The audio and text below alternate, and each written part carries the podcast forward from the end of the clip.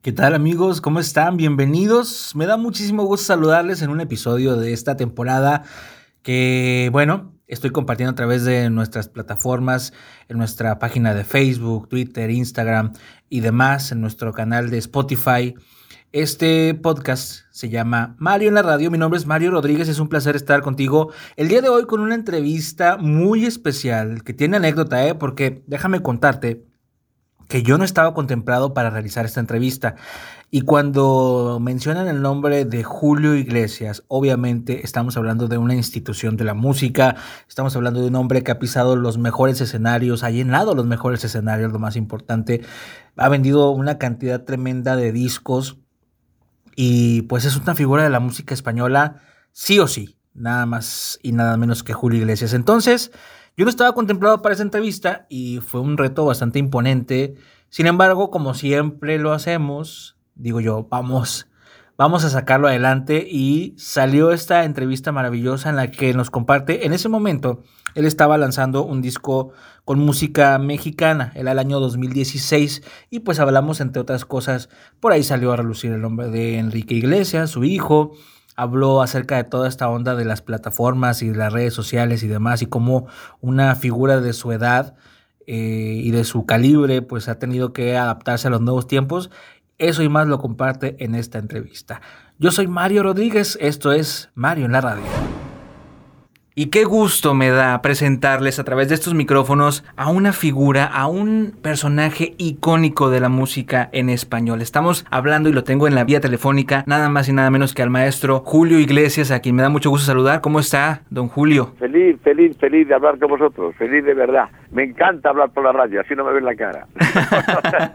con ese maravilloso humor que lo caracteriza y bueno, también eh, con novedades porque nos está presentando un material súper interesante que ya habíamos tenido como un adelanto con el disco México, pero ahora viene con sorpresas y viene bien acompañado, ¿verdad? Sí, es una suerte porque ha habido compañeros míos que han, que han querido cantar en este disco y, y, eso hace que el disco tenga unas salas más grandes, ¿sabes? Porque son artistas grandísimos que han cantado la música mexicana con muchísimo talento y muchísimo cariño. Entonces estoy emocionado, doy las gracias continuamente porque sin ellos el disco no tendría estas salas que tiene ahora desde Finlandia a China. Así es, y déjame eh, eh, platicar a nuestro público que podemos encontrar a artistas de diversas generaciones, porque tanto encontramos a Plácido Domingo, como encontramos a Talía, como Pablo Alborán. Cuénteme cómo fue trabajar con, con, con artistas tan variados y tan de distintas generaciones. Bueno, fue un, fue un privilegio porque, porque son artistas que quisieron cantar las canciones. Es muy difícil que un artista no le guste cantar a Messi. Muy difícil, es casi imposible. ¿Por qué? Porque son músicas que si son jóvenes las han escuchado a sus padres, a sus abuelos.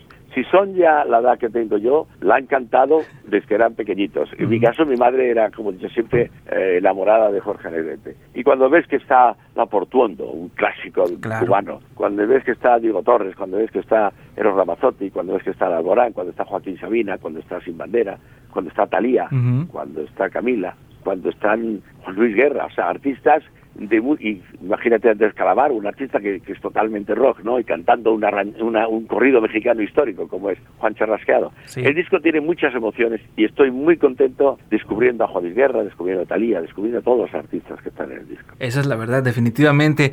Oiga, y también me estoy enterando por acá que está usted trabajando en, en un libro. Platíqueme un poquito acerca de eso. Bueno, creo que es el momento justo para contar un poco la vida mía de una manera justa, no injusta. Es decir, antes de que me la cuenten alguien, la quiero contar yo. Y esa es la historia de verdad de este, de, de este proyecto, que ya está empezado en el sentido de que ya la reflexión, eh, la autorización, lo hago con un escritor español, o sea, un escritor de lengua castellana y un escritor de lengua inglesa, para que todo quede bien, para que todo esté bien. Y esa es eh, la historia. No sé si se ha enterado o le han platicado o, o, sepa la situación en la que tenemos en nuestro país, que ahorita se está muy de moda que eh, personajes eh, tan interesantes en, dentro de la cultura como lo es usted, tienen ahora estas famosas series de televisión. ¿Ha pensado quizá llevar su historia a esto, a este plano? No, no, lo que han hecho con Juan Gabriel me parece justísimo porque Juan Gabriel eh, es un personaje, por supuesto ya Juan Gabriel murió y eso mantiene viva la llama de un artista increíble como era Joan Gabriel. Y después la Joan Sebastián también parece interesantísima, un grandísimo autor, grandísimo cantante, pero en el caso mío personal, y con mi autorización no se va a hacer nada hasta que hasta que yo decida o decidan mis sucesores, ¿no? Porque no me interesa, no tengo ganas en, reflejarme.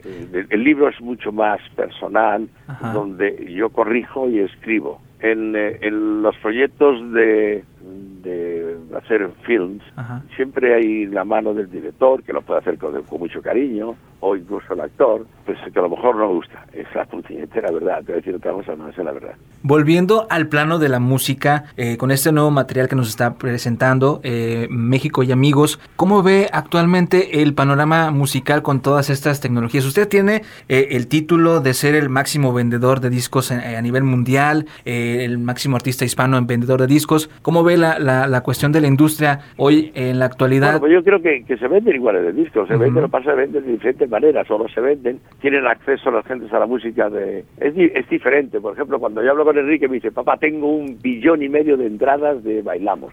O eh, digo, qué barbaridad qué barbaridad, no me lo puedo ni creer. Es lógico, hoy se aprieta un botón en internet y te llega la música inmediatamente. No tienes que tomar, andarte un camino e ir a una discoteca donde venden discos y comprarte un disco. También tiene mérito también apretar un botón, y por eso es tan fácil, ¿no? Claro. Pero es lo mismo, la música llega igual, llega exactamente igual. Si te interesa escucharla, la escuchas. La puedes escuchar de la manera que quieras, ¿no? Y yo estoy de acuerdo con lo que está pasando hoy. Hombre, va a gente decir, bueno, es que hay tanta piratería que quita un poco los derechos intelectuales. Pues también estoy de acuerdo en que eso no es generoso, ¿no? Que se quiten los derechos intelectuales, sobre todo porque hay gentes jóvenes que quieren empezar y que les cuesta mucho trabajo porque no tienen acceso a, ganar dinero, no tienen ningún acceso a ganar dinero porque justamente no les dan la oportunidad de que el disco sea comercial, ¿no? Porque, porque entran por YouTube y, ya no pasa nada, ¿no? Pues muy bien, me, me encanta porque eh, veo que está totalmente empapado de toda esta nueva ola, toda esta tecnología y demás, pero también para los nostálgicos que nos gusta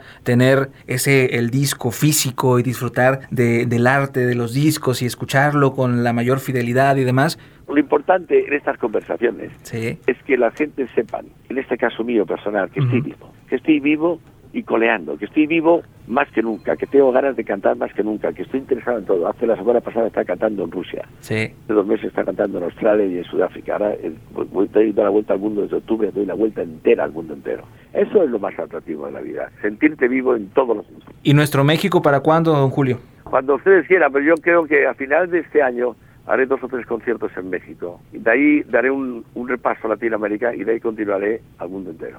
Pues aquí lo estaremos esperando con los brazos abiertos. Muchísimas gracias por este tiempo que nos brinda. De verdad que me encanta escucharlo y además que bueno, la gente de Hits FM también tenga la oportunidad de saludarle. Un abrazo muy fuerte para toda la gente de tu radio. ¿eh? Muchísimas gracias, don Julio. Seguimos al pendiente de su carrera, al pendiente de su historia y por supuesto nos encantará verlo por acá a finales de este año. Gracias. Un abrazo muy fuerte para ti.